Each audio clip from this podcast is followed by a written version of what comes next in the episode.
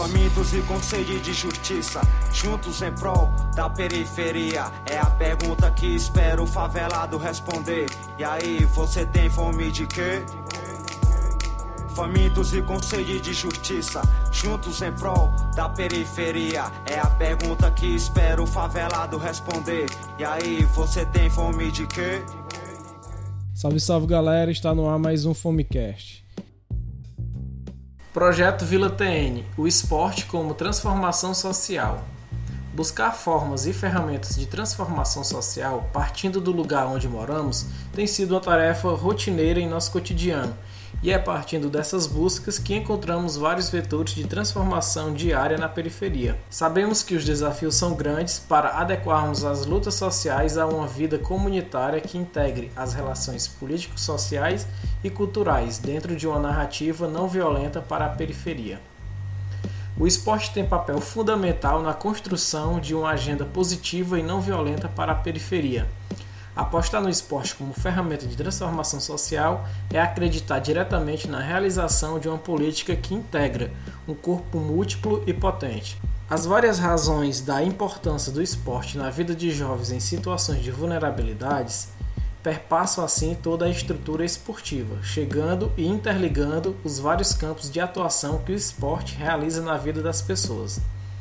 O tema do quinto episódio do Fomecast traz para um bate-papo uma galera que vem realizando um trabalho social, político, cultural e esportivo muito importante e necessário para os jovens que moram na periferia da cidade de Sobral. Iremos conversar com a diretoria do projeto comunitário Vila TN, um projeto voltado à formação esportiva direcionada a crianças e jovens dos bairros Vila União e Terrenos Novos.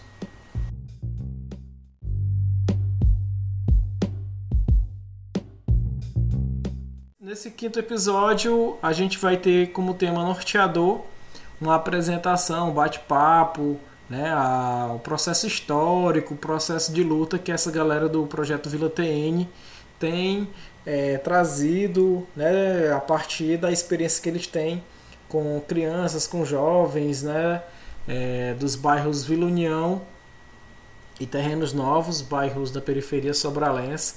A gente vai estar tá tendo esse papo com, a diretoria do projeto. A gente vai estar tá falando um pouco né, de como é fazer esporte na periferia, quais são esses desafios, quais são é, as realizações que o projeto Vila TN já tem no período de existência que eles têm, onde é que eles têm, têm localizado mais as suas atividades, né? quais são os, os projetos para o futuro e como é que tem é, se realizado a prática esportiva é, a partir do cenário de pandemia que a gente tem enfrentado né, desde, 2000, desde o ano passado.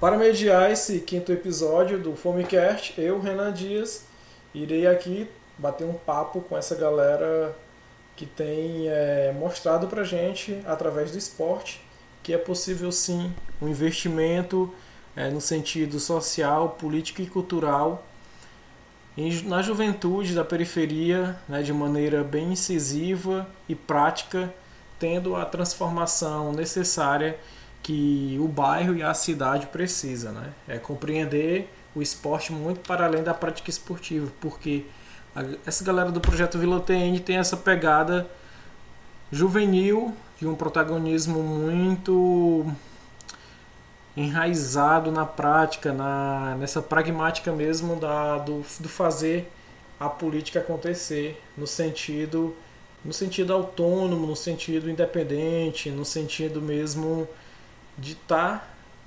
querendo fazer e fazendo é, do, do jeito que a galera sente é, os desejos, né, as, a, os sonhos na realização dessa dessa perspectiva esportiva de transformação social.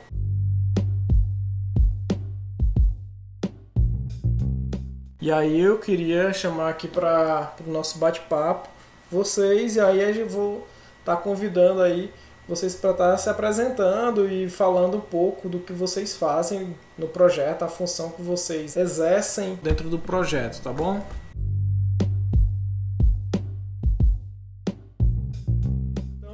Convidar aí o Miqueias para estar tá falando um pouco né, do que ele tem feito no projeto Vila TN, está no projeto desde quando, qual é a função que ele exerce no, no projeto.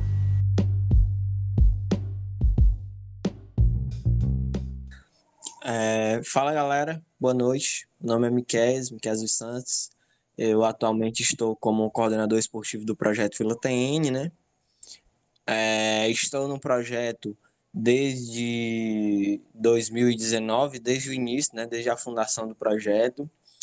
É, inclusive no, nos primeiros anos, né? Do ano de 2019 ao 2020 e no ano de 2020 ao 2021, né? Que não teve tantas atividades mas eu estive como coordenador de comunicação, né, diretor de comunicação, é, onde a gente trabalhava com as mídias do projeto e tudo mais, é, relacionado à comunicação periférica, e é, também atuava como treinador, né, no caso eu ainda atuo como treinador de futsal, né, do futsal comunitário, do projeto Vila TN, que é o esporte que hoje em dia a gente exerce, né, e Hoje em dia eu estou como coordenador esportivo e como treinador do projeto Vila TN também.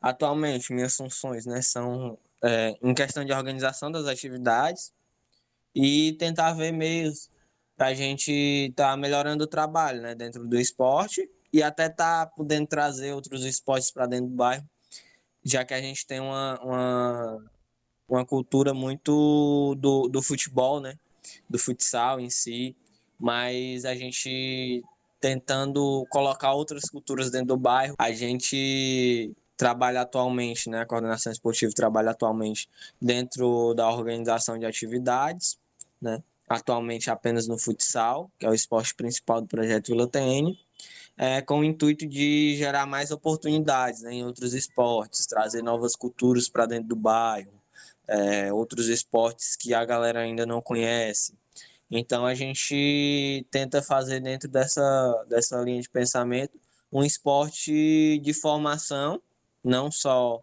formação atlética, né? Formação de atletas, mas também uma formação é, psicossocial, né? Onde o, o, o, a pessoa que vai estar sendo beneficiada pelo projeto Vila TN, ela vai estar é, tendo uma, uma, um desenvolvimento psicológico, né? onde ela vai estar ali, e um desenvolvimento social também por conta é, da, da, integração com outras pessoas que ela vai ter ali, né? E também, a gente, não menos importante, mas é o que ger, geralmente o esporte já faz, né? O desenvolvimento físico, né? que é uma das coisas muito importantes. É, e é isso. Então, queria convidar outra pessoa, Jackson, pode ser? Fala galera, meu nome aqui é Jackson, Jackson Soares. É, primeiramente, queria agradecer o convite ao Movimento Social Fome, né? É, de estar tá dando a oportunidade da gente estar aqui falando um pouco sobre o esporte e a transformação social. É, eu sou o Jackson, é, sou morador aqui de um, de, um, de um, dos bairros periféricos aqui da cidade de Sobral. É, eu moro aqui no bairro Vila União e atualmente estou como presidente do projeto é, comunitário Vila TN, né? É um projeto que a gente trabalha com esporte e a comunicação não violenta e também tem práticas é, de atividades e ações sociais dentro do, dos bairros em que a gente atua, né? É, estou no projeto desde 2019, que foi o ano da fundação, é, onde tive o, o convite de, do, do, nosso atual coordenador esportivo, Miquel, onde ele me convidou para fazer parte da composição dessa diretoria que já vinha se organizando é, dentro do bairro para tra trazer é, um esporte diferenciado, né, que é o esporte é, comunitário, que onde a gente trabalha a formação cidadã e não é um esporte que é só a bola pela bola. E aí quando é, foi me apresentada essa proposta de, de fundação, de, do projeto em si, é, eu sempre costumo dizer que essa participação comunitária é, é, desde a minha infância, né, onde acompanhava minha avó nos grupos é, das associações dos bairros, e aí isso já vem de sangue, e eu me interessei pela, pela a proposta, é, onde no primeiro, primeiro, nos dois primeiros anos do, do projeto, eu atuei como é, primeiro secretário, onde estive também à frente de algumas decisões, como também no setor de comunicação, onde a gente trabalhou é, a comunicação não violenta, onde a gente levava também uma proposta de, diferenciada, né? A gente queria ser diferente, não na, na, na prática esportiva, é, falando assim, elitizada, né? Mas a gente queria ser diferente de fato, porque nós que somos da, da, da periferia,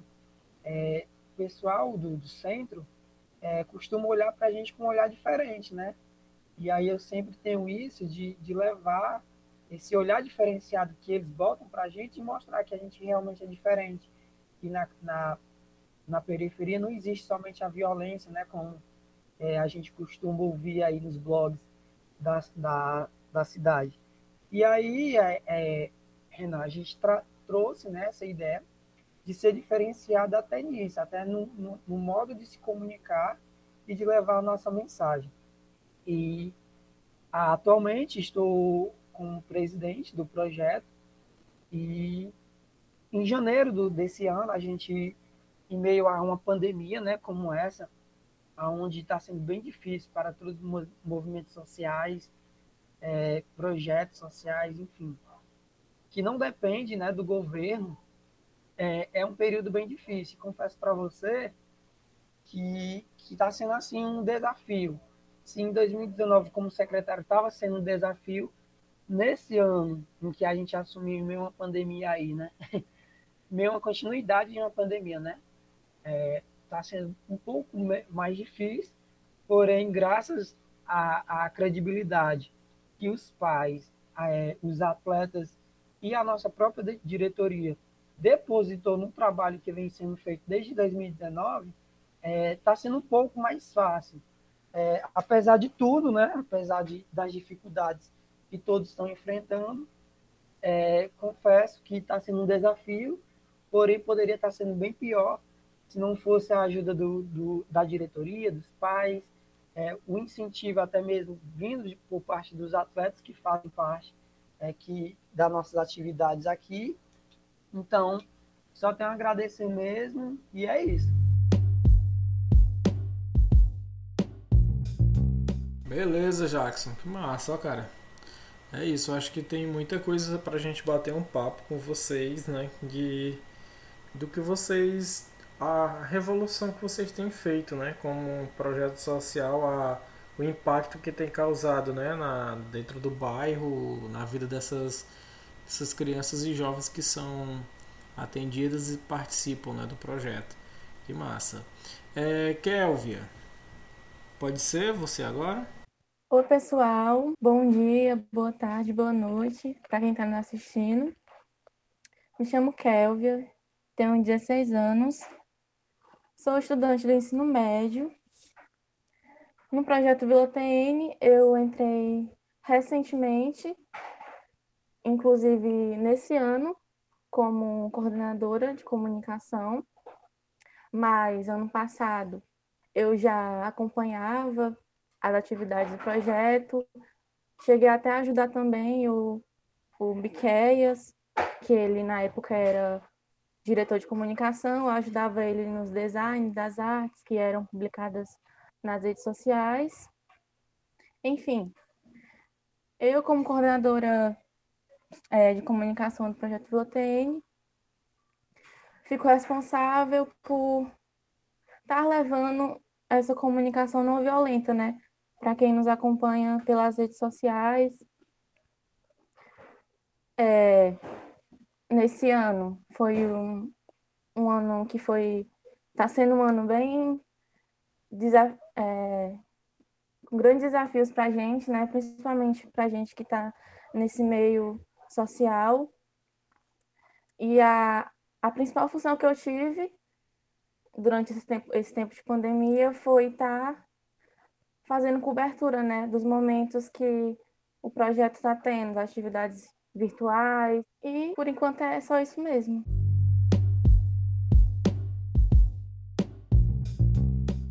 Boa noite, pessoal. Bom dia. Não sei que hora vocês vão estar vendo aí. Aproveitar o gancho da, da colega. É, eu me chamo Gleiciane, Gleice Porfírio.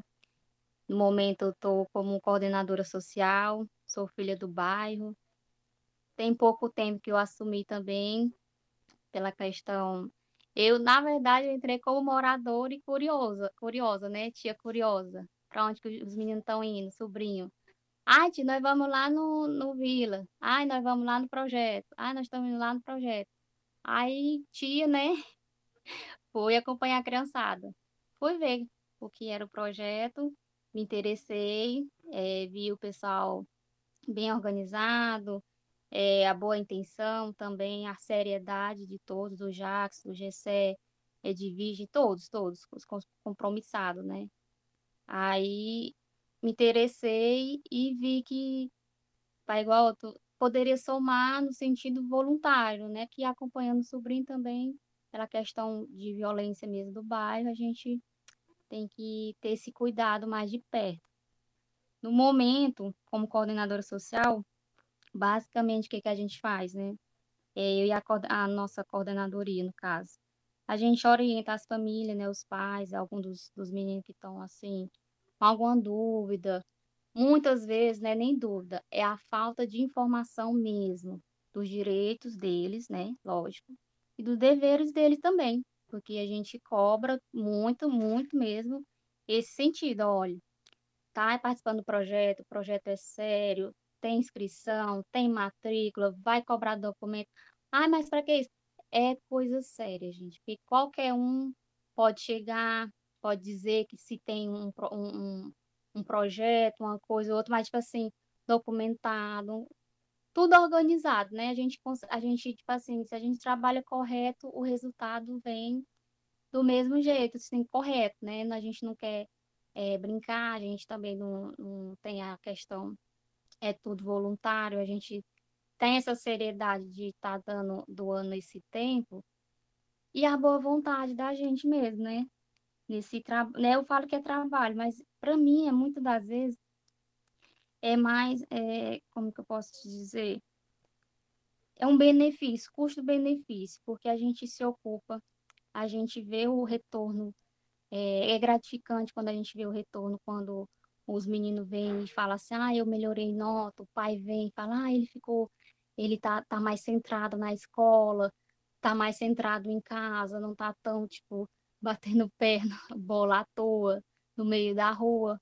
Porque assim, o pessoal fala, ah, é um projeto qualquer, ah, é brincadeira de criança. Eu falo, não é brincadeira de criança, gente. São, são meninos, né? Meninos que doam, o tempo, doa-se o trabalho intelectual, doa o, o, eu falo assim, soa, é correria. Tem dia que a gente corre assim, mas dá certo, tá dando certo, tá dando resultado. E isso é o que importa pra gente, porque a gente sabe que a gente tá aqui de passagem, né? A gente tá plantando a sementinha aí neles que não é para a gente, é para eles. E se eles conseguirem pegar esse esse fio mesmo da meada, essa responsabilidade, assim, não, eu também tenho capacidade de fazer isso, eu também tenho a capacidade de, conseguir essa melhoria para o meu bairro, para mim, isso é muito gratificante. No caso, assim, eu digo por mim, mas em nome da família TM mesmo, sabe?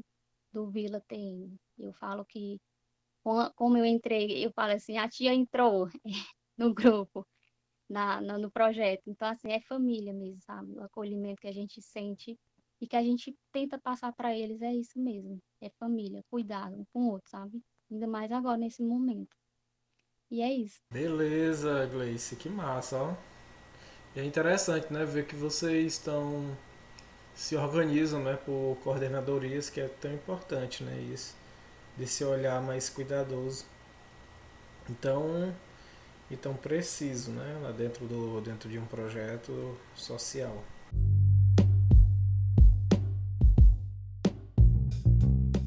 Bom, e faltou eu me apresentar né, no início. Eu sou o Renan, sou militante do movimento social Fome. Eu estou à frente na produção e concepção né, do Fomecast, que é esse podcast que a gente tem construído. E a gente também trabalha muito nessa pegada da da ocupação desses espaços com a comunicação periférica autônoma, independente, né, que carrega essas narrativas não violentas. E o Fomecast é, é muito isso. Essas experimentações, né? Porque a gente tem, tem apostado muito nessas micro revoluções que têm acontecido às margens dos grandes centros. E aí dentro da periferia a gente tem várias potencialidades que precisam estar é, tá construindo essa, essa comunicação para estar tá expandindo, ocupando essas plataformas de distribuição de, de conteúdo e a gente tem feito isso né, muito timidamente, mas a gente tem construído apostando, é, conhecendo, errando, acertando e o Fumicast tem proporcionado muito, muita troca de experiências é, enormes, né? Da gente poder estar tá conhecendo uma galera muito, muito, muito, muito é, potente e também ter conhecido a galera assim no bate-papo, né? Que a gente às vezes conhece muito pelas redes, né? Nas publicações, mas o podcast ele tem proporcionado isso, tem proporcionado essas vozes onde tem se multiplicado, tem ecoado bastante. E aí tem, revel, tem se revelado essa pegada né, da, da comunicação juvenil, né, construída por nós, para nós. E aí a gente tem é, apostado muito nisso. Então eu tenho feito esse, trabalho mais direcionado para essa comunicação mesmo, para estar tá expandindo esses conteúdos, né?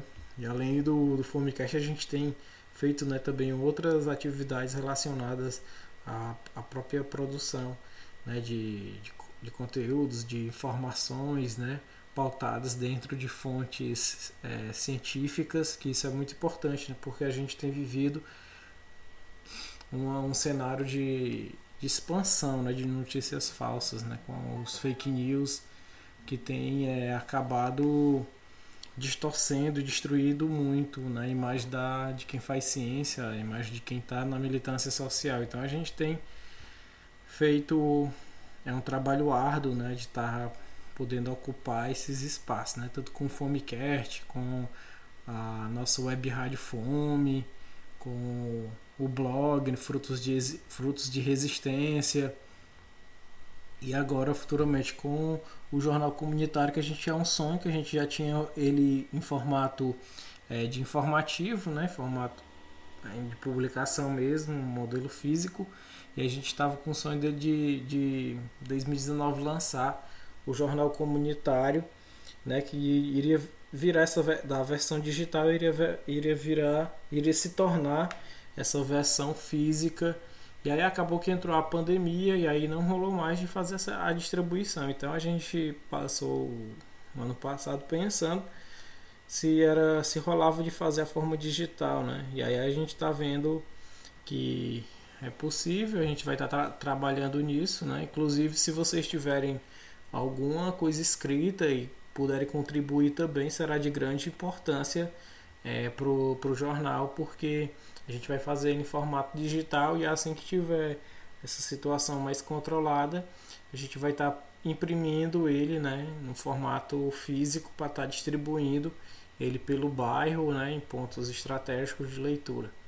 Então, se vocês tiverem alguma coisa sobre o Vila TN, o próprio, a gente vai ter algumas colunas, né, que é importante a gente estar tá publicando, é importante estar tá publicizando o que é que tem, o que é que tem sido produzido, o que é que tem, tem, tem de novidade dentro da periferia, né? De galera que está atuando né? nessas frentes de luta e tal.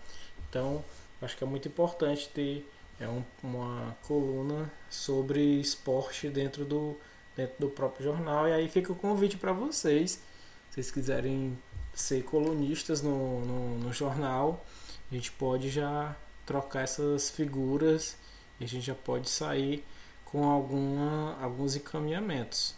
E aí a gente faz essa, esse trabalho é, rolar.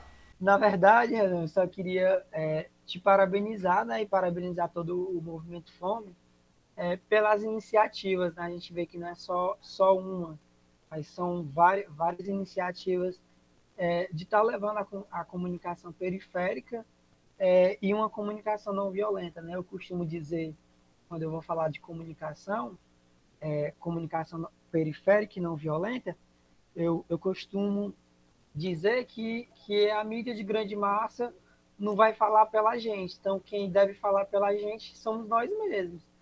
E a gente tem que levar a informação que a gente sabe de fato, né? E o que a gente vive, nada melhor do que contar uma história, quem está vivendo a história. E, e eu fico muito feliz de saber que, que é, não é só o projeto Vila TN, mas que também tem uma grande força aí e que o movimento Fome, às vezes, é, às vezes, olha, quase sempre é, nos serve de inspiração para estar dando continuidade nesse, né, nas nossas ações, porque é muito importante quando se, se traz né, essa questão de, de levar a comunicação é, periférica para fora, porque hoje, se você for, for ver aí, é, a, infelizmente as periferias como sempre, né, isso já historicamente falando, sempre ficam ali de lado. É, o que importa de notícia boa é o que vem de, do centro. E a notícia boa que vem da periferia é a morte do jovem, é a morte da, da mulher, enfim. É, eu só tenho a parabenizar mesmo vocês, é, todo o movimento, é, em nome do projeto Vila TN. E é isso aí, Renan. Muito massa, viu? É muito isso, sabe, Jackson? O que a gente tem, tem observado, né, desde o início do, da, da, nossa organização enquanto coletivo, enquanto movimento social, que a gente iniciou em 2013, é que a gente tem como é, frente de luta também a produção de conteúdo, né? A gente tem que produzir conteúdo, tem que produzir referencial teórico e prático do lugar de onde a gente pisa, né? que é a periferia, que, que é a ocupação né, desses espaços em grêmio estudantil, em movimentos sociais, em grupos de dança, em grupos de rap, em times de futebol. É esse lugar. A gente não pode é, militar em um movimento social e não produzir uma mídia não violenta, uma mídia que a gente não pode militar em um movimento social e não pensar na produção de, de conteúdos, né? nessa distribuição dessas mídias, porque é, a gente vê que os blogs, os, os grandes conglomerados de, de mídia do Brasil, eles têm um, um, um papel muito certeiro na produção e na criminalização das minorias. Né? Então, eles têm, têm servido ao grande capital. Então, projetos que nem Vila TN, por exemplo, é, são colocados sempre como, como, como matéria não necessária para gerar conteúdos para grande mídia. Mas por quê? Sabe? Isso é que tem é, indagado nós. Se a gente for esperar pelos grandes canais de comunicação para ver a periferia, para ver o protagonista da periferia, a gente vai estar tá, é, esperando um grande tempo que às vezes, muitas das vezes, nem chega, né? Então a gente tem que fazer essa nossa comunicação mesmo valer, tem que fazer mesmo o, o jornal comunitário, tem que fazer os informativos, tem que estar tá produzindo conteúdo para as mídias sociais e a partir disso mesmo, dessa inquietação que a gente tem e está produzindo isso que a gente tem, tem, tem arriscado né, em, muita, em muitos canais, em muitos caminhos dessa produção. E aí a gente consegue né, fazer reverberar essas vozes, esses conteúdos, essas produções, essas comunicações periféricas. E aí a gente tem, tem uma, uma um alcance que é, que é muito característico nosso, né? Porque a gente vê as identificações das pessoas que, que moram na periferia ou que já moraram ou que mesmo que não moram, né, se interessarem para tirar alguma dúvida, né, sobre determinados projetos, sobre determinados a, as ferramentas que se tem, né, da própria linguagem que a gente carrega. Então, é muito importante que a gente tenha, esteja pensando sempre na comunicação dos nossos projetos sociais. Que massa que vocês têm protagonizado essa construção de conteúdos de uma comunicação não violenta a partir né, da experiência que vocês têm, tanto com o projeto Vila TN, como também com a trajetória de vida que cada um carrega, né? Então é muito importante que se tenha sempre esse cuidado e tenha esse olhar muito cuidadoso sobre a comunicação, sobre a produção de conteúdo, né?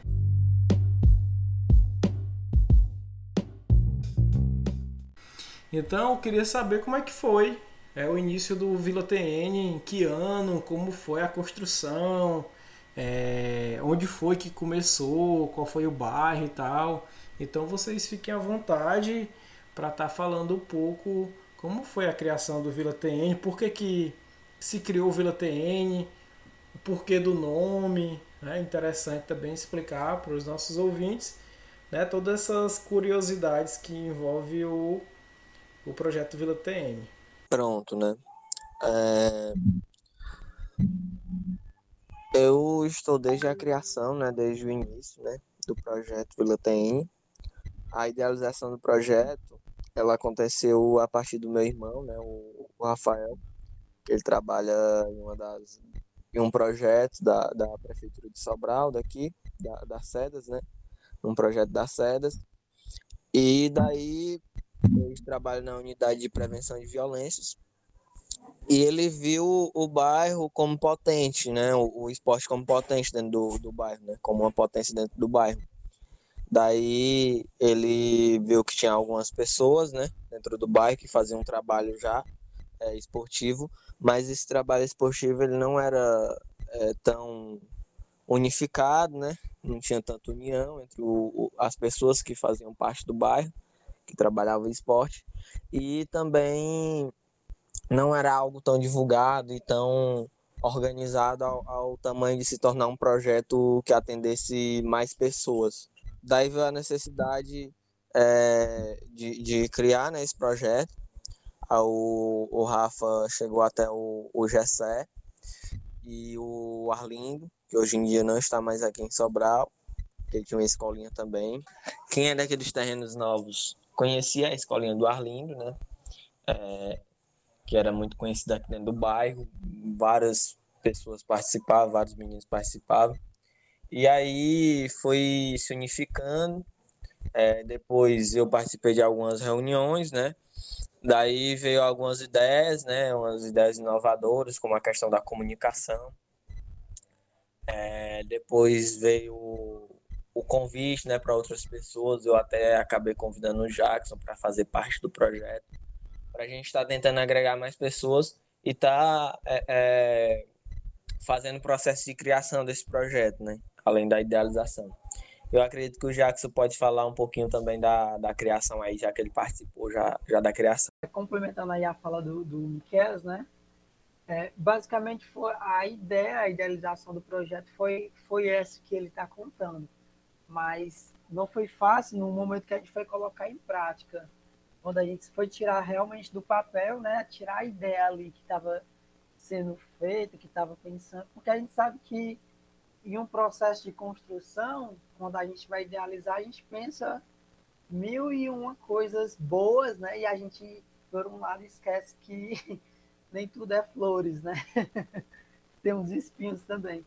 E aí, é, nesses convites que o Miquel está falando, é, ele me fez o convite, né, em nome daquelas pessoas que já estavam é, ali de fato para complementar ou fazer parte da diretoria de fato. E aí ele me convidou, me apresentou a ideia e eu disse, massa. E aí, participando dos encontros de construção é, de fato, né, de, de, como seria, do desenho, de como é que seria o, o desenho do projeto Vila TN. É, e confesso, Renan, que, que lembro como hoje essas reuniões lá na, na, numa salinha que tem na quadra do Ieda Frota, que é um colégio aqui do, do bairro, né? A gente conversando, pensando, e a gente não teria a ideia, a gente não nem passava pela nossa cabeça, na minha não, né? Não sei se na do Miquel é, e da dos outros meninos, de que o projeto Vila Tende é, iria é, se tornar grande, grande assim no sentido de trazer um diferen, algo diferenciado para o próprio bairro, entendeu?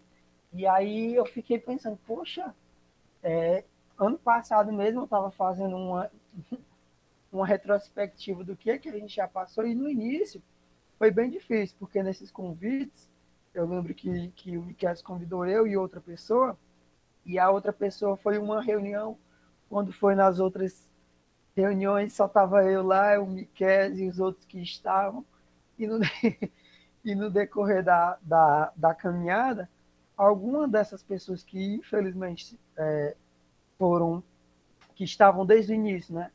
É, não sei se por desgaste, mas por algum motivo foram saindo e aí a gente pensou, poxa, por que essa galera tá saindo? Como é que vai ser agora?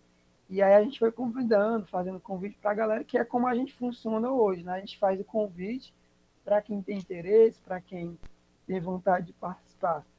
E trazendo assim para a questão também da, da criação do, do, do, da nossa logo, do nosso esboço, enfim. Eu lembro que nessas reuniões a gente falava muito que a gente queria ser a cara do, dos bairros, a gente queria levar de fato é, a nossa cara, levar o nome do bairro, levar o nome é, de cada um da gente que a gente fosse no máximo possível é, um, um projeto, um time de futsal que representasse de fato os bairros que a gente atua, né? Que apesar do nome ser Vila TN, hoje a gente é, atende atletas não só do Vila União e dos Terrenos Novos, cujo é, o nome Vila TN faz a referência a esses bairros, né? Hoje a gente tem menino do, do Nova Caiçara também, é, gente do Parque Silvana, e a gente, isso tudo foi no decorrer do, do andamento do projeto quando o projeto foi se evoluindo. E a, a gente pensou que a identidade teria que ter, de fato, desde o nome, como seria feito o desenho, como é que seria é, o nosso brasão. E aí a gente pensou, eu lembro que o primeiro nome, é, o Miquelas, era TN City, né, Miquelas? Que foi baseado até também, Renan, uma curiosidade, foi baseado num, num, num movimento cultural que a gente tem aqui no bairro, né? Que inclusive é o movimento social fome que faz, que é a Batalha do TN. Então, como a gente já tinha aquela ideia de Batalha do TN, que TN representa, eu que os meninos já tinham pensado nessa questão. E aí, Renan, pegando essa ideia de, de TN, da Batalha do TN, é, foi levado, né? E aí a gente colocou, foi o dia que, que a gente foi escolher. E aí, como é que vai ser o nome de fato? Como é que vai ser? a gente está com a ideia, mas precisa ter um nome. E aí eu lembro que numa dessas reuniões, eu lembrei, poxa, eu, eu moro aqui na Vila União, não é só TN, não. E aí eu peguei e disse assim, gente, por que a gente não bota aí Vila TN, que faz uma referência ao Vila União, de Vila, e, e o TN de Terrenos Novos e dá certo. Aí é, dá certo e tudo. Aí pronto, aí pegou. Vai ser Vila TN e ficou esse nome. Sobre a, sobre a nossa criação de imagem, o Miquel pode falar um pouco. A criação, né? A gente começou a criação do, do, do projeto Vila Tem, da, da imagem do projeto Vila Tem, né? Da identidade. Como o Jacques falou aí, a gente queria algo bem a cara do, do, do, do Vila e do TN, né? Da Vila União e do Terrenos Novos. A gente queria o projeto bem a cara disso, né? De início a gente não tinha pensado em um, em um projeto. Né? A gente tinha pensado em um time de futsal com várias categorias, que já seria algo bem inovador né, para dentro do bairro, por conta que nunca ninguém tinha tido isso. Né? Um, um time de futsal onde acolhesse ali é, meninos de 7 anos até os 20, entendeu? até os jovens de 20 anos ali. E para a gente fazer um projeto grande desse, precisaria de organização, né? Então a gente queria deixar a cara do TN do Vila. Aí foi que começou a criação, né? É, no símbolo do projeto Vila TN existe um chapéu que é em referência ao, ao antigo clube de vaque, do vaqueiro, né? Da, da, daqui dos terrenos, que tem o que tinha os vaqueiros, né? Do, do clube. No, no topo do símbolo existe três postes, que significa, né? Tem a simbologia dos três postes daqui do morro. É, tem um Tejo, que, que é o nosso mascote, o Tejo, que ele vem com a identidade de, de que aqui no bairro existia bastante Tejo antigamente, né? E tudo isso foi baseado em cima de pesquisa, Renan. É, todo esse símbolo foi baseado em cima de pesquisa, perguntando para a galera mais antiga do bairro. Foi. É, inclusive, a gente, eu e o Jax, a gente chegou a, a, a fazer um corre louco que foi ir atrás de um dos historiadores aqui do bairro, né? Que foi, se eu não me engano, o nome dele é Alberto, é isso, Jax? Me corrige. É o Celso Alberto Mendes, que é um historiador aqui do bairro. O Renan até conhece ele muito, né, Renan? e, e aí a gente foi atrás, né, como o Miquel estava falando, é, atrás de um desse, desse historiador que conhece bem a história do bairro para falar, né, perguntar um pouco. E aí a gente ele, ele falou um pouco da história do bairro, falou como foi construído, e aí ele disse que o bairro antes de, de ter casas era, era um mato, muito mato. E nesse mato tinha é, animais, a gente pensava que ele ia falar algum animal assim diferenciado e tudo. Aí ele falou, não, aqui tinha muito tejo, o pessoal pegava para comer e tudo mais. E aí a gente, pronto, é um tejo. É, tem um fato engraçado e que, que, um dos nossos diretores na época queria botar um jumento, né? Na época também para ser o, o, o, mascote. A gente, poxa, um jumento não ia pegar bem, não. Imagina aí nas partidas.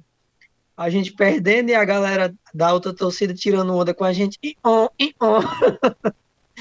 e aí a gente, não, vai ficar o Ted, porque é um animal que predominava aqui na época da criação do bairro e que que a gente tem que levar de fato mesmo essa identidade do bairro. E complementando a fala do Miquel a respeito do chapéu, né, que, que é logo ao topo, é, o chapéu também faz uma referência às chapeleiras da época também aqui, que, que era uma fonte de renda que, que tinha aqui na época, que ainda tem, né, mas que na época era bem, bem presente também. E aos pescadores aqui do nosso do nosso açude Mucambinho também banha o, o, o bairro Terrenos Novos. E aí a gente pegou essas referências e trouxemos aqui para dentro do nosso brasão. É, e, e, logo abaixo, acima do, do Tejo, tem a, a, é, as duas letras, né? TN, que é de Terrenos Novos, e abaixo do Tejo tem o VL, que é uma referência ao Vila, Vila, Vila de Vila, né? Que é de Vila União. E aí também, se você for perceber um pouco, a gente pegou o V, que fizemos uma referência também à, à primeira pracinha aqui do bairro, né? Que é a pracinha é, dos terrenos novos, onde tinha televisão e tudo. Ou seja, tudo isso do nosso brasão foi pensado é, para levar de fato a, a, identidade do bairro. Eu acho que é isso, Renan. O, o, interessante de vocês terem feito né, todo essa, esse estudo, todo esse, esse campo de pesquisa para fazer o brasão, né? Então teve toda uma, uma, uma, uma preocupação, teve todo um carinho para fazer um brasão que representasse essa identidade com o bairro, né? Então teve é, é importante a gente estar tá passando para é importante a gente estar tá passando para os ouvintes isso, né? Porque o projeto tem essa, essa característica, essa identidade de ter nascido dentro do bairro e ter é feito todo um trabalho histórico e social sobre é, essas figuras, a, a, simbologia que existe dentro do brasão. É né? muito interessante isso. E falando um pouco assim sobre o público que vocês têm é, trabalhado. Vocês começaram ou ainda estão com quais são essas faixas etárias que vocês têm trabalhado mais com crianças, com jovens e adultos? Como é? Público feminino, masculino?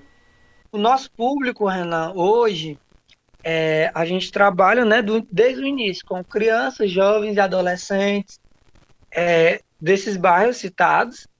E a gente tem, tem como proporção é, trabalhar o esporte como desenvolvimento social.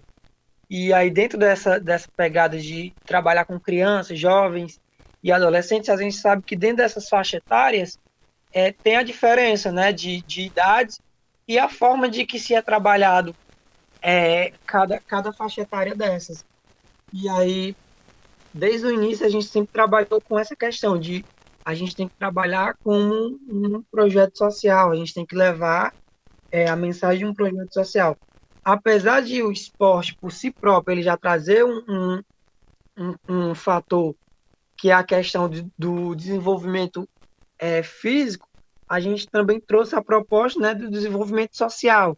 E esse desenvolvimento social não é só ali quando ele está dentro da, da, da quadra, mas ele se, se faz necessário dentro e fora da quadra.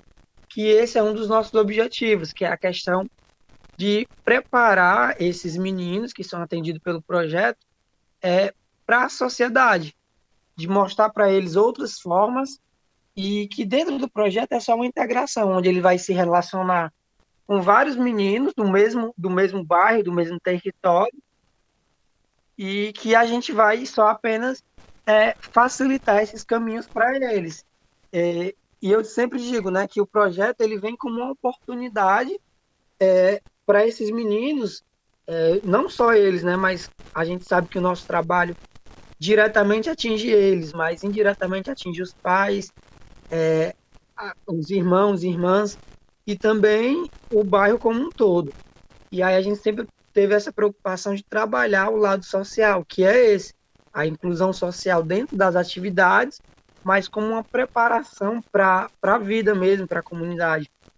E aí surge a necessidade, Renan, assim como a comunicação e assim como a coordenação esportiva dentro do projeto, surge a necessidade do, da criação é, da coordenadoria social, né, que é uma coordenadoria específica onde vai trabalhar, onde vai levar de fato essa informação do de como é que deve ser feito, vai direcionar todo esse trabalho social, porque a gente sabe que o esporte é, é um jeito, a comunicação é de outro, e o social também tem a sua diferença e que deve ser feito, cada um com sua particularidade, mas ali tudo em conjunto.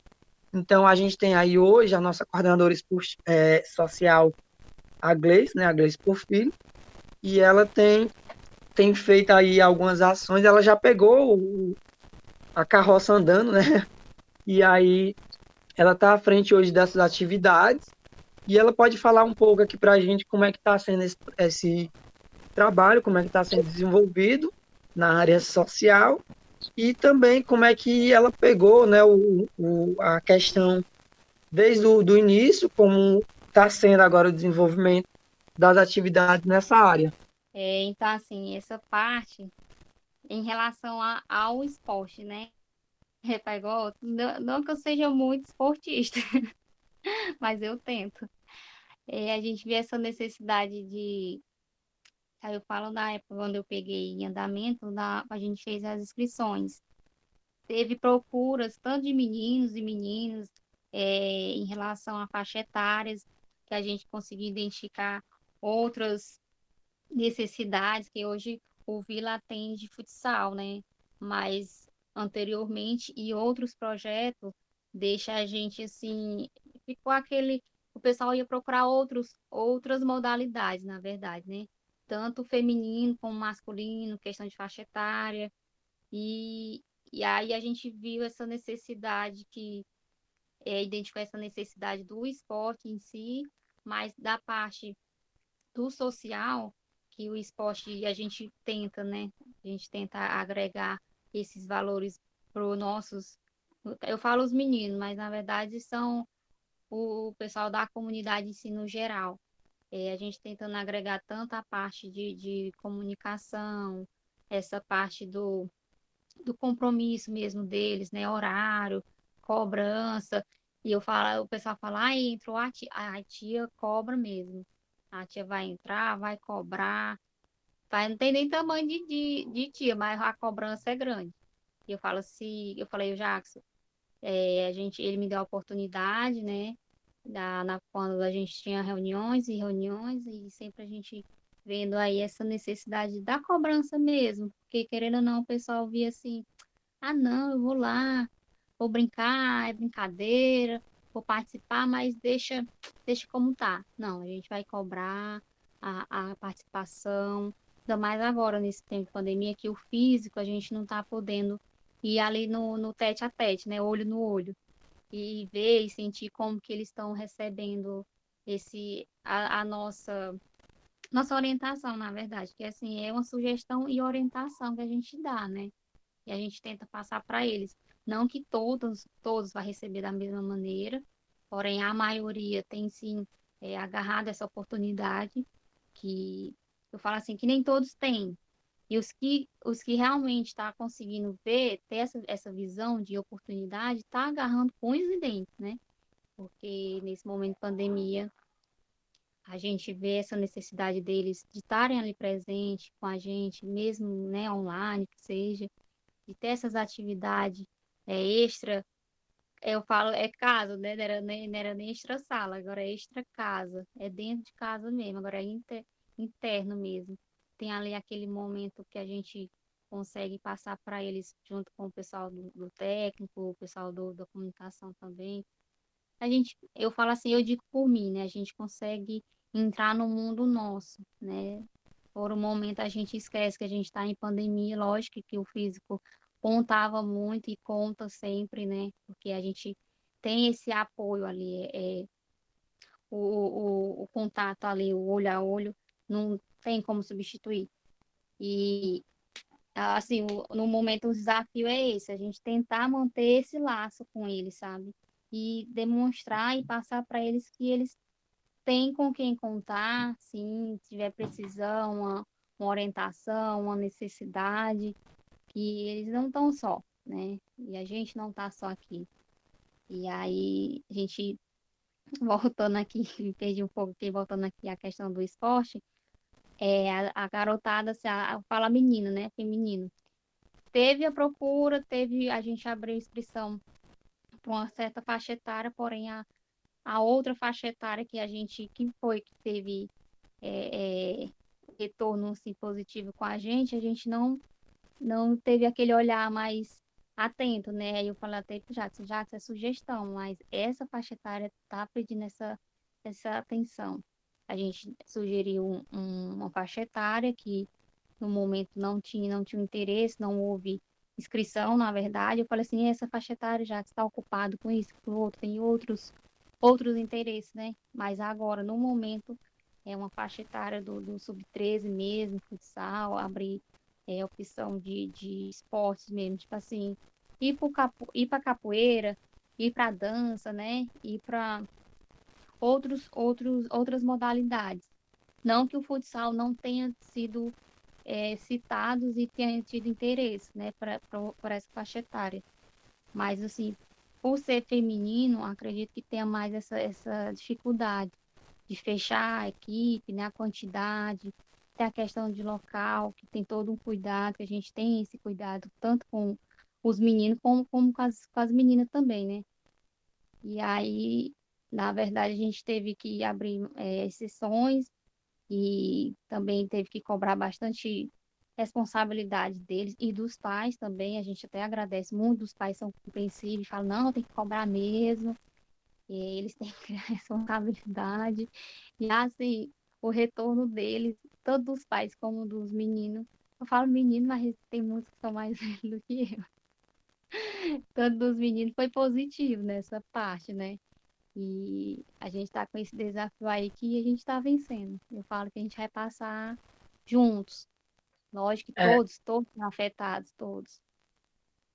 E, e, pegando aí um pouco da fala da Gleice, é, essa questão né, de, de, de, ainda ter esse certo preconceito da prática esportiva é, se relacionar somente a, aos meninos, né, aos homens, aos machos, como diz o, o povo mais antigo. Mas assim, é, quando ela traz essa questão do, da dificuldade né, que a gente teve a procura da questão feminina, é, Renan, foi porque, de fato, a gente sentiu isso, né? É uma coisa que a gente, enquanto diretoria, a gente se questiona muito. O porquê da facilidade é, de participação dos meninos, enquanto das meninas ainda é muito tímida a participação. Hoje a gente tem é uma categoria feminina que a gente observa que é diferente, né? Enquanto a nossa categoria sub-15 tem 33 meninos inscritos, a nossa categoria feminino chega a 10 meninas, ou seja, menos da metade da, de uma categoria masculina. E é algo que a gente se pergunta enquanto projeto social, né? Aonde é que está a nossa parcela de participação de inclusão mesmo, inclusão feminina na prática esportiva. E aí o Miquel pode falar um pouquinho a respeito de como é que está sendo o nosso trabalho, quais as dificuldades que a gente está enfrentando, né? Porque assim, hoje a gente está no meio é, tecnológico, no meio virtual, a gente está tendo os treinos é, teóricos virtuais, mas assim, a gente sabe e a gente conhece a realidade da, da nossa comunidade e a gente sabe que nem todo, todo é, atleta do nosso projeto tem acesso a, a oportunidade de um celular, de internet, e a gente sabe das dificuldades, eu acredito que o Miquel pode falar um pouco sobre isso, e que está interligado nessas ações da comunicação, do social e da, e da área esportiva.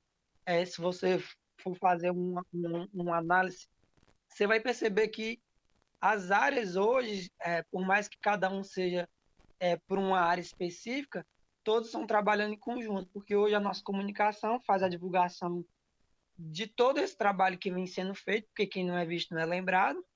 E se a gente for esperar que alguém lembre da gente, a gente morre esquecido e ninguém lembra. E da área social essa questão, né? A nossa a gente traz para dentro de como é que a gente vai trazer essa inclusão, como é que a gente vai fazer aquele menino desenvolver socialmente é através do esporte. E aí o Miquel pode falar um pouco das nossas atividades é, virtuais, que está acontecendo em parceria com a comunicação, e das dificuldades também. As atividades é, virtuais, no momento que estão acontecendo, né? Elas estão acontecendo é, pelo Google Meet, né? Estão acontecendo pelo Google Meet, onde a gente não tem tanta participação por conta da vulnerabilidade social que a gente tem dentro do bairro, né? Em questão é, financeira e tudo mais, é, da galerinha que a gente acompanha, que faz parte do nosso projeto.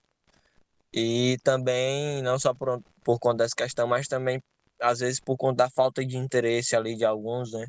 Que eles não participam dos momentos virtuais. Até por conta que é uma coisa que a gente sempre fala, né? É, eles estão no projeto por conta que eles gostam de jogar, é uma válvula de escape para a vida deles, né? É, o esporte é uma válvula de escape para a vida deles.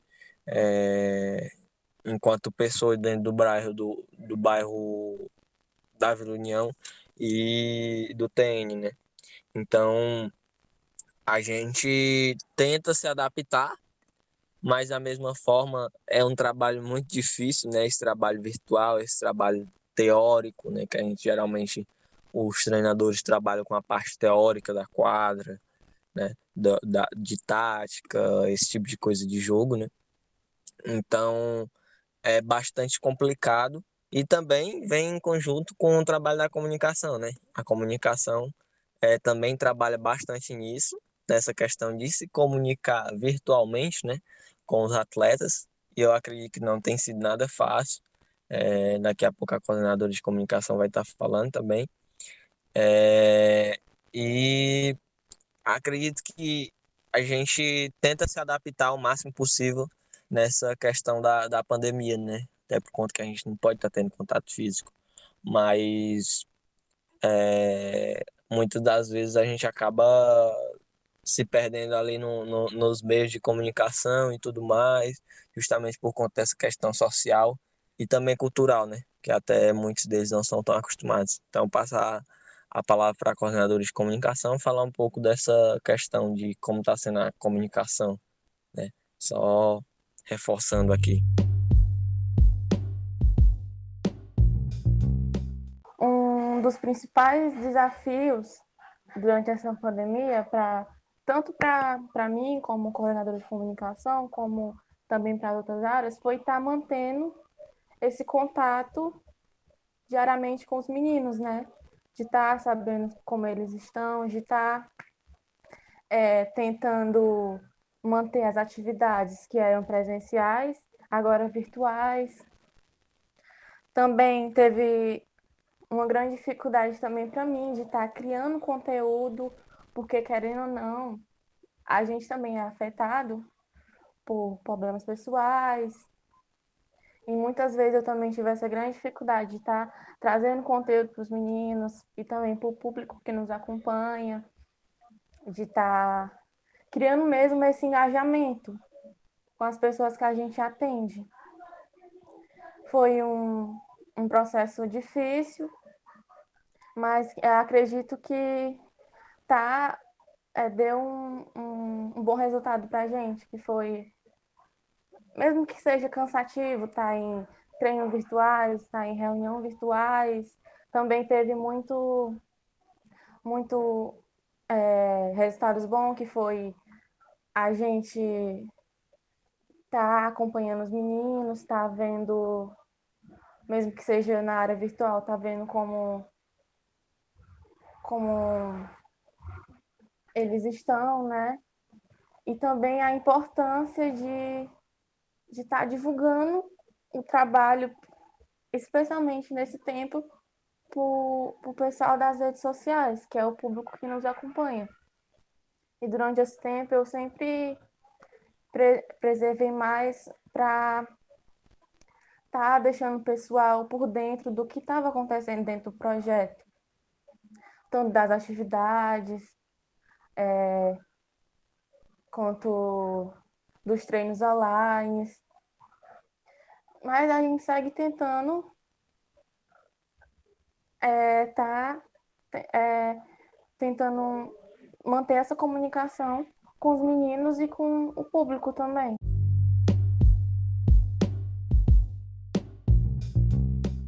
Kelvia, tem uma coisa muito interessante, né? Porque a gente tem pautado bastante né, nessas nas novas tecnologias e de como a gente tem que ocupar e, e tanto o esforço que a gente tem que ter é, da nossa saúde mental, né? Para gente, por exemplo, você é estudante de ensino médio e aí tem as suas, tem as suas obrigações, né? Tanto na escola, é, agora com, com, como coordenadora de comunicação no, no Vila TN, e aí tem também a sua vida social, família e tal, e aí tem que pensar na produção de conteúdo e tal.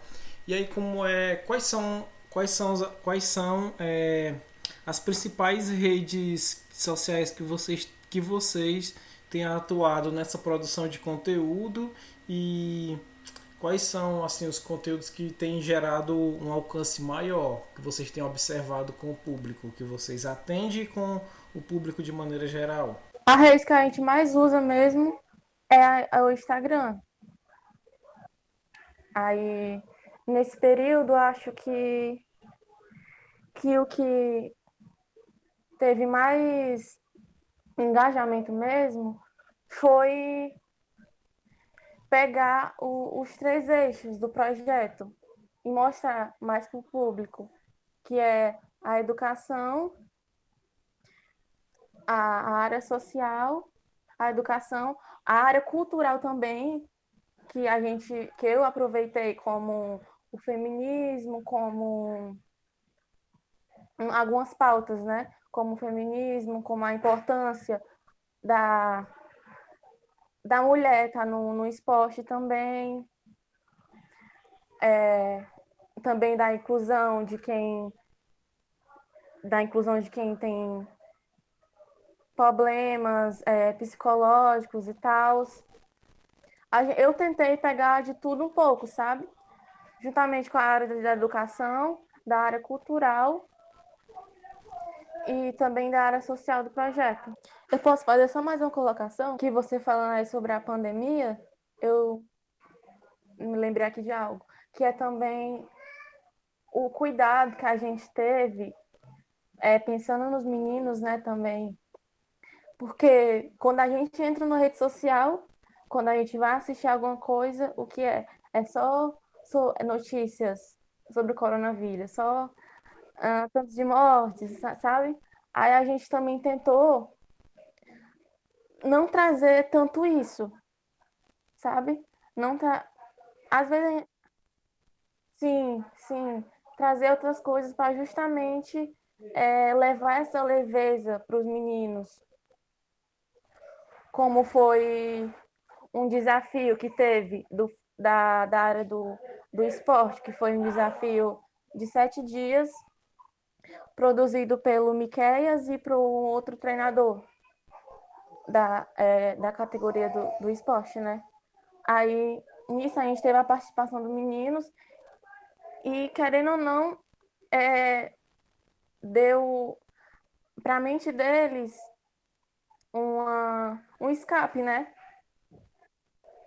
É, tirou eles daquela dessa desse cenário que tá que, que afeta a gente, afeta fisicamente, afeta mentalmente. E deu essa oportunidade para eles para eles estar fazendo exercícios físicos, dando essa lembrança, né, de como é que tá em, como é estar em quadra, já que lá eles treinam, eles fazem exercícios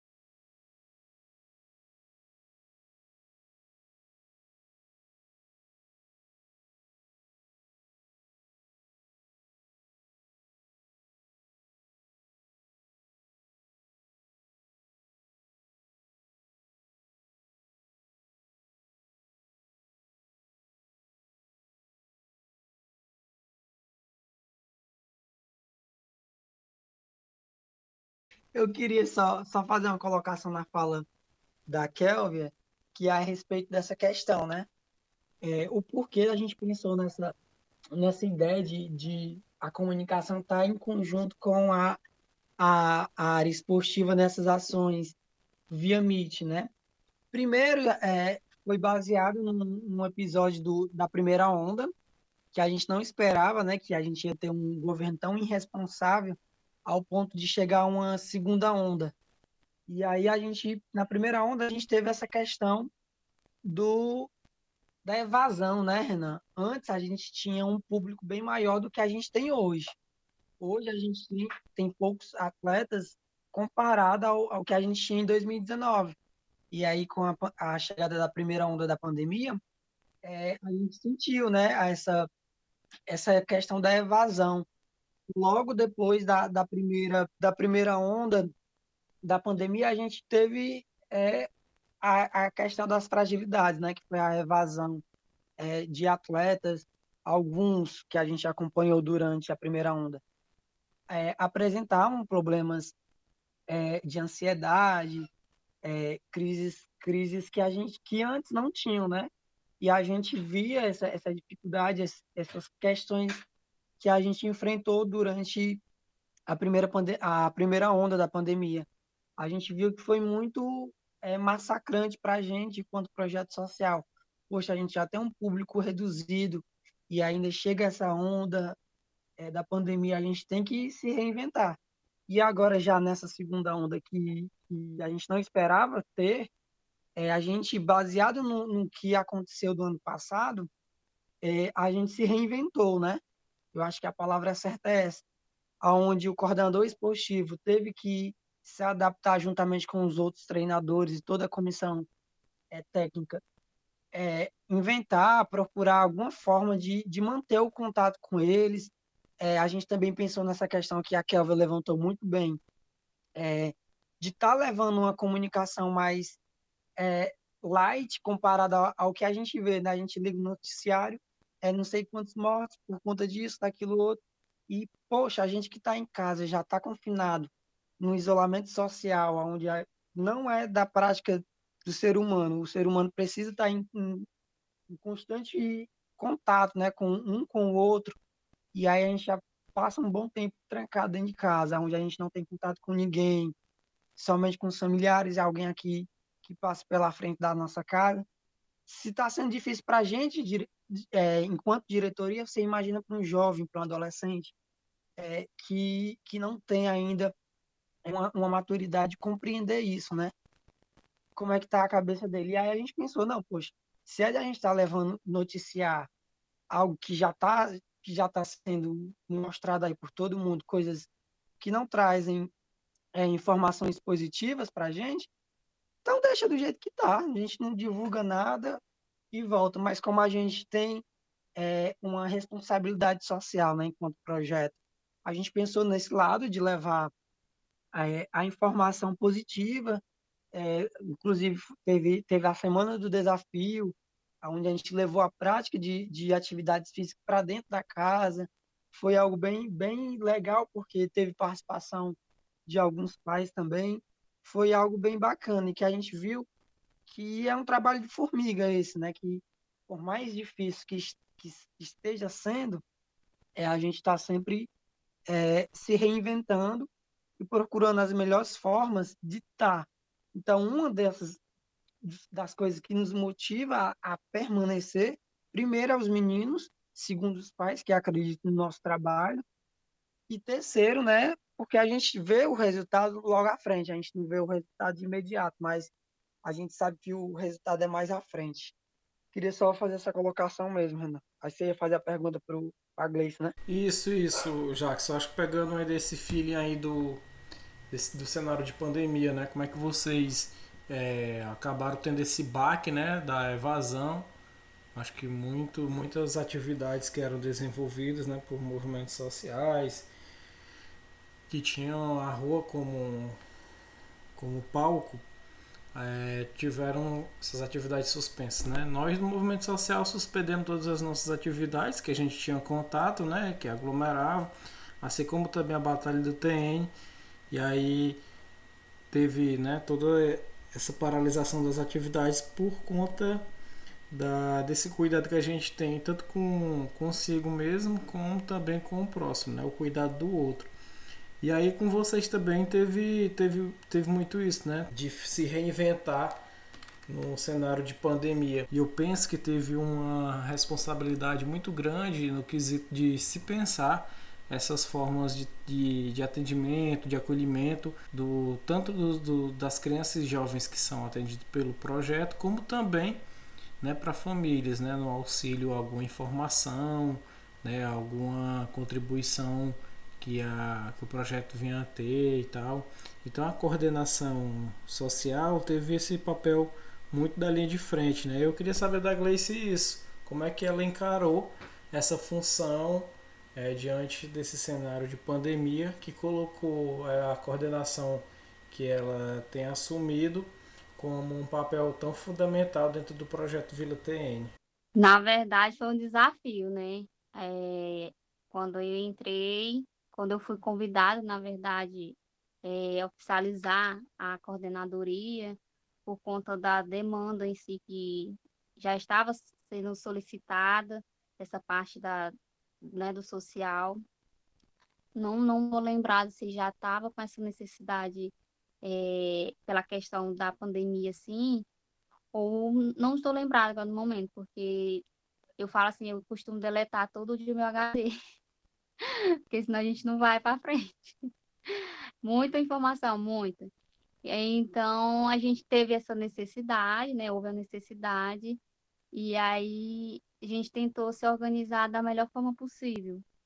Lógico, não foi da maneira que a gente gostaria, mas na medida do nosso possível a gente fez sim essa, essa ajuda é, né, na necessidade do, do próximo e dos pais e também dos, dos meninos que houve essa esse pedido na verdade né eu falo que houve um pedido ali de, de ajuda mesmo né e tanto nós todos todos todos que estiveram envolvidos os que estão aqui os que os que no momento não puderam estar é, em nome de todos, na verdade, né?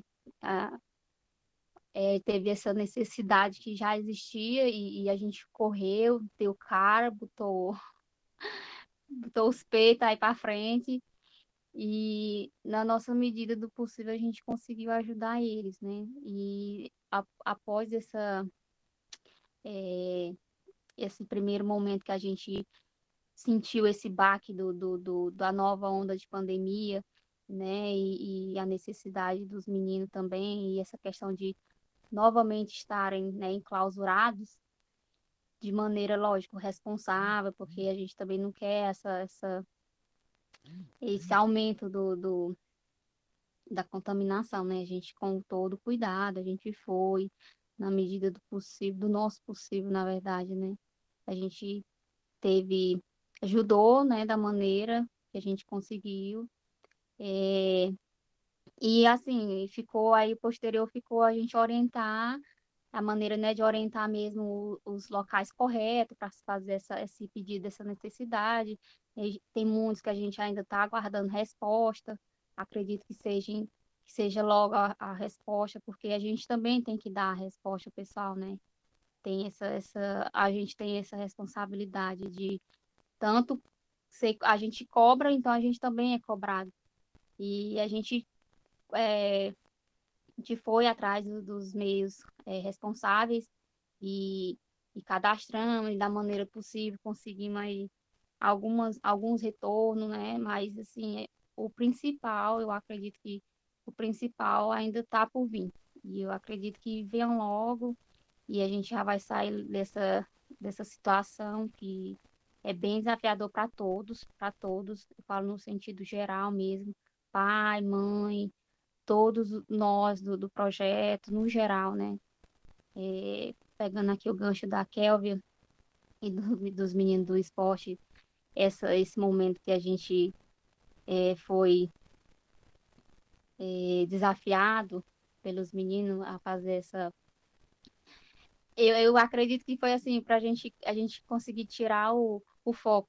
Foi bem isso mesmo, que a gente teve esse, esse momento bem punk, né? De, de, de cara, assim, aí logo após a gente, o que, que a gente faz, porque o pessoal tá tendo evasão, já tinha essa questão deles não ter essa, essa a responsabilidade e o compromisso deles, fosse só pela idade, por N motivos, né? E aí veio a onda, a nova onda da pandemia, e aí eles meio que é, desanimaram, que desanimam, né? A gente está caminhando, conseguindo se organizar, e na hora que a gente vai colocar em prática, tipo, né? E aí tem essa, essa nova onda. E aí, com, com o desafio, a gente conseguiu quebrar esse gelo novamente, dar esse ânimo, né? houve os pais também, nós, tipo assim, o desafio também foi pra gente, né? A gente sair também do nosso casulinho ali, ter a reação, ter a ação também, né? E, e puxar, chamar eles, vamos, bora, é para você, mas a gente também tá junto, vamos. E foi bem desafiador, foi bem desafiador. Mas a gente tá para isso, né? A gente tá aí com a nossa força, nossa garra, todos, né? Todos. Eu falo que unidos nós vamos longe. Nós vamos sair dessa logo, logo, pessoal.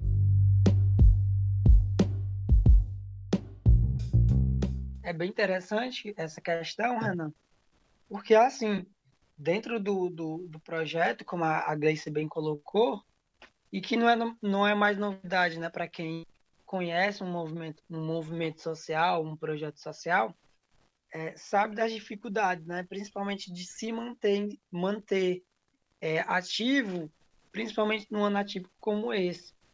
É, uma das nossas ações que a gente pôde observar também, que além da, da falta é, do acesso à internet, é, por mais que a internet, a internet e o celular sejam ausentes, ausentes né, em algumas, algumas casas do, dos meninos que a gente atende, mas tem um fator, tem algo bem presente, que é a questão da fome, né? Enquanto é, um, uma coisa é ausente, que no caso é a internet, e o telefone é ausente, já tem outra coisa que é bem presente, né? Que é a questão da fome. E uma dessas, dessas ações que a gente trouxe, pensando na, na realidade de como é que esses meninos estão enfrentando isso, foi a questão de arrecadação de alimentos, né? Para ser feitos é, cestas básicas e serem distribuídos é, de acordo com o perfil de famílias. A gente teve fazendo essa arrecadação, é, apesar da gente ter, ter conseguido fazer algumas distribuições, a gente sabe que é pouco comparado ao número de famílias e, que a gente atende no projeto, mas a gente fez por prioridades, né, que, por perfil. Porque na nossa ficha de inscrição a gente faz todo um, um levantamento é, social, onde a gente identifica é, alguns fatores que vai nos facilitar, né, a tomar decisões como essa. E uma delas, é, e uma delas foi essa questão da, da distribuição das cestas básicas.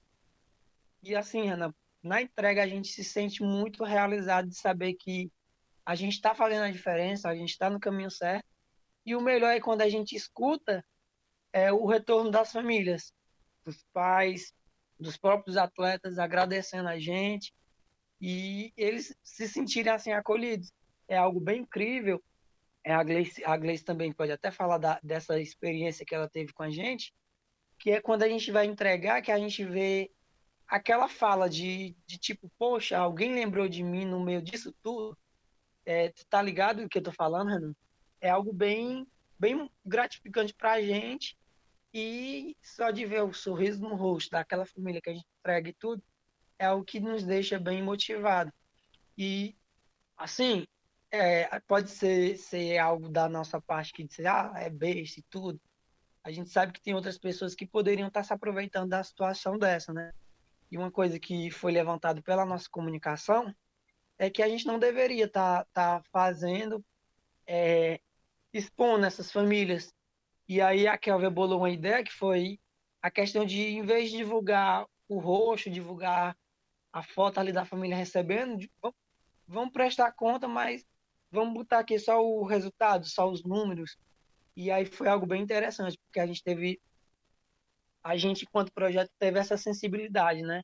De ver não como um, uma oportunidade de se protagonizar, mas sim uma oportunidade de ajudar e de mostrar que é possível. Lembrar do, do mais pobre, do mais necessitado, em um momento como esse, que onde todos, né? Todos estão passando essa dificuldade. Só queria enfatizar isso mesmo.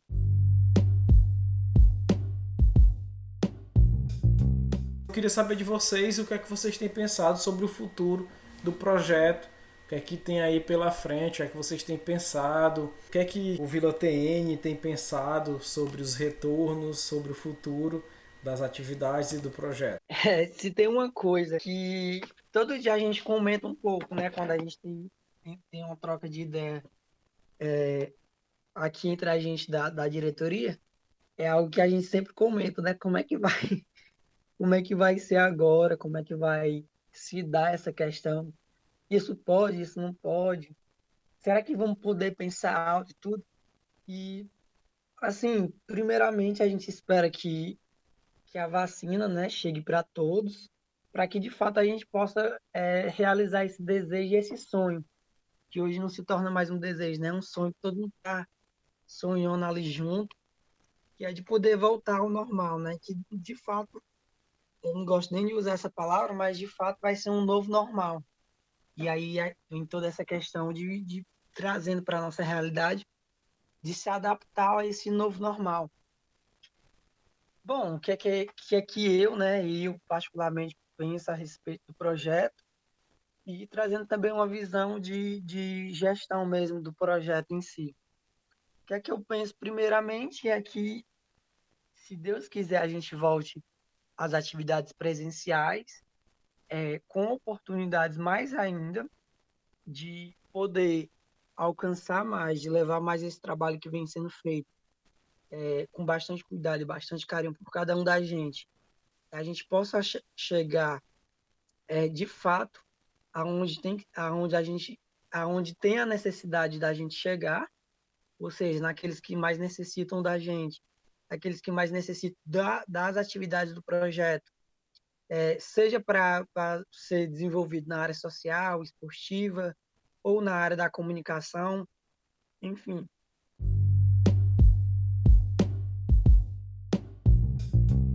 É, tem uns sonhos né, loucos da gente, que inclusive às vezes a gente comenta, eu e o Jacques, a gente conversa, né? Que são os maiores assim que a gente tem no nosso tempo de gestão, né? Não sei se tu sabe, mas o projeto Lutene a gente faz por gestão, né? É de dois em dois anos. E dentro desses dois anos, o Jacques até colocou como um dos intuitos, né? É, de a gente estar tá oficializando o projeto como instituto. E caso a gente venha a estar tá nos próximos dois anos, que a gente é, quer muito que o projeto continue, né? É, se prolongue aí, tenha vida longa, né? E depois dessa institucionalização, a gente conseguiu uma sede, é, não uma sede como a gente já tem hoje, né? A gente já tem um, um prédio bem legal para a gente executar algumas atividades, mas sim uma sede com, com, com um departamento esportivo, é, uma sede onde possa oferecer novas oportunidades, né, novos esportes. Eu acredito que isso são sonhos, é, lógico, um sonho muito louco, muito fora da realidade que a gente está hoje aqui, só que a gente sonha, né? A gente sonha em estar tá a nível estadual, não só a nível municipal, não só a nível regional, e sim a nível estadual. É, tá jogando esses meninos do nosso bairro para o mundo, né? É, tá querendo que eles sejam protagonistas das histórias, das próprias histórias deles e que eles possam alcançar voos altos, né? É, e não se limitar ao que a gente tem hoje em dia.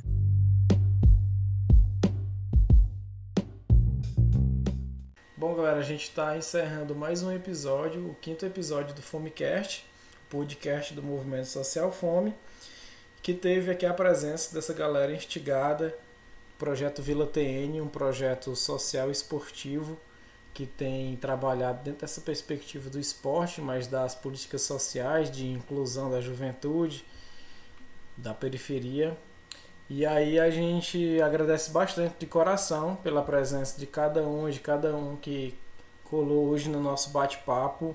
Muito interessante. Eu acredito que é, a partir desse nosso bate-papo virão outros, né? E a gente vai estar sempre de portas abertas aqui para a gente poder estar falando do esporte, estar construindo nessas pontes, essas conexões com vocês que tem inspirado a gente a estar cada vez mais é, consciente desse nosso dever do social, né, da militância mesmo. E contamos muito com vocês para a gente poder estar tá mudando um pouco dessa nossa realidade, desse nosso cotidiano. Né? Contamos muito com vocês para a gente poder estar tá tendo esses fôlegos para estar tá encarando aí esse cenário tão conturbado politicamente e, e socialmente que a gente está passando né, dentro do nosso país. E aí, galera, tenho uma pergunta para cada um de vocês. Queria ouvir aí de vocês. Vou começar aqui aleatoriamente com o Miqueias. E aí, Miqueias, você tem fome de quê? Eu costumo sempre dizer que eu tenho fome de conhecimento, cara. Eu sempre gosto de buscar mais e mais. É, fome de conhecimento, fome de justiça, né? Uma coisa que eu vejo pouco hoje em dia na nossa realidade. Tem pouca justiça hoje no mundo. Então acho que eu tenho fome dessas duas coisas, justiça e conhecimento. Iglês, você tem fome de quê? Hoje, hoje eu tenho fome de justiça, na verdade, né? E eu acredito que assim, que não foi à toa que foi feito esse convite para mim, não foi à toa que eu fui lá, tipo, despretensiosamente, né? Como moradora, é, voltar ao bairro, que no momento de pandemia foi feito, foi se necessário essa minha volta ao bairro. Né? Como filha do bairro também, a gente tem essa fome de, de justiça, sim. É, eu, eu não consigo é, tá ali, tipo, a gente vê o errado e, e ficar em, tipo, me aflige, me aflige, sabe?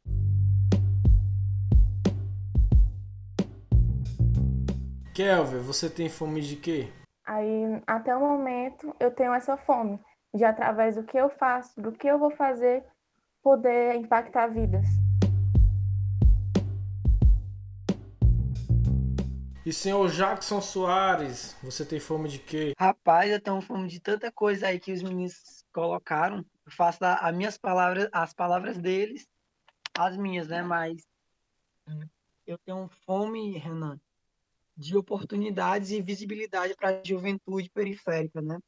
Oportunidades porque a gente sabe que hoje ainda, por mais de que tenha, é, por mais que a gente esteja vivendo no século 21, a gente sabe que as oportunidades não, não estão tão fáceis como deveriam ser, né? E de visibilidade para mostrar de fato é, trabalhos parecidos como esse, como do Vila TN, como do Movimento Fome, e vários outros do bairro que, que atuam é, com esse propósito, né, de fazer uma transformação social, seja através do esporte, seja através da cultura, da comunicação, enfim. Eu tenho fome de visibilidade e de oportunidades para a juventude. Massa, galera, que massa. Ei, Gratidão, viu, pelo bate-papo. Fico muito grato em nome do Movimento Social Fome por esse momento. É, obrigado a cada um de vocês que contribuiu, que está aqui com a gente até essa hora. Né? A gente agradece bastante de coração. Esperamos que a gente se encontre né, logo, logo. É, foi um momento muito enriquecedor, uma conversa muito inspiracional para a gente. E aí, as palavras finais de vocês, se vocês tiverem mais alguma coisa para estar tá acrescentando, a gente encerra o programa. Bom, só mesmo para estar tá agradecendo né, pelo, pela oportunidade de fala, de e pelo convite do, de o projeto estar tá aqui compartilhando experiências, né? E obrigada pela oportunidade e pelo convite. Faço da, das palavras da Kel as minhas. E é isso, queria agradecer o convite aqui, é, em nome do Projeto Vila TM. É, queria também parabenizar o trabalho que é feito pelo movimento social Fome, né? E aí? Agradecer o convite do Renan, é, também da, da, da parte aí da organização, do pessoal do, do Vila. Deixar o convite, não sei se eu posso, né?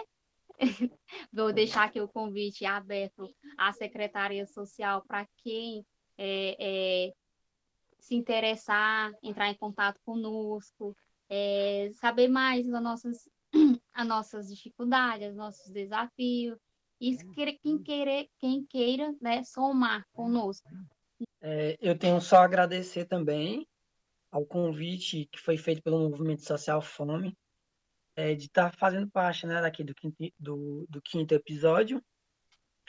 É só agradecer mesmo a, a oportunidade de estar tá aqui trazendo um pouco das experiências vivenciadas né, pelo, por cada um de nós através do projeto Vila TN. Agradecer na pessoa do Renan, né, que, que esteve mediando esse momento aqui com a gente. E fazer as palavras da Gleice também as minhas, né, que é de quem, de quem se interessar de conhecer um pouco mais as atividades do projeto Vila TN pode entrar tá, pode estar entrando em contato com a gente através das redes sociais, é, no Instagram, no Facebook, é, tam, também através do telefone 889-9260-1801, é, entrando em contato com a gente, que a gente passa mais informações de como é que a gente se organiza, de como é que as nossas atividades estão acontecendo durante esse momento de isolamento social, como elas acontecem no modo presencial. E estamos abertos também para qualquer qualquer é, ajuda que caso alguém queira nos ajudar a estar tá contribuindo aí com a gente nas atividades, seja com, com cestas básicas para a gente estar tá distribuindo para as famílias, ou seja mesmo só para estar tá somando ao nosso trabalho em alguma dessas áreas, social, esportivo ou da comunicação. É, só fica mesmo o, agradecimento em, em nome de todo o projeto ao Movimento Fome e o convite fica aberto para quem se interessar entrar em, estar entrando em contato com a gente através das nossas mídias sociais. Só tinha isso mesmo e obrigado aí, Renan, pela oportunidade. E aí, ouvinte, você tem fome de quê?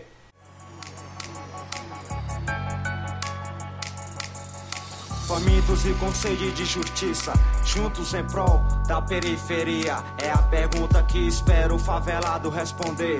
E aí, você tem fome de quê? Famintos e com sede de justiça, juntos em prol da periferia. É a pergunta que espero o favelado responder. E aí, você tem fome de quê?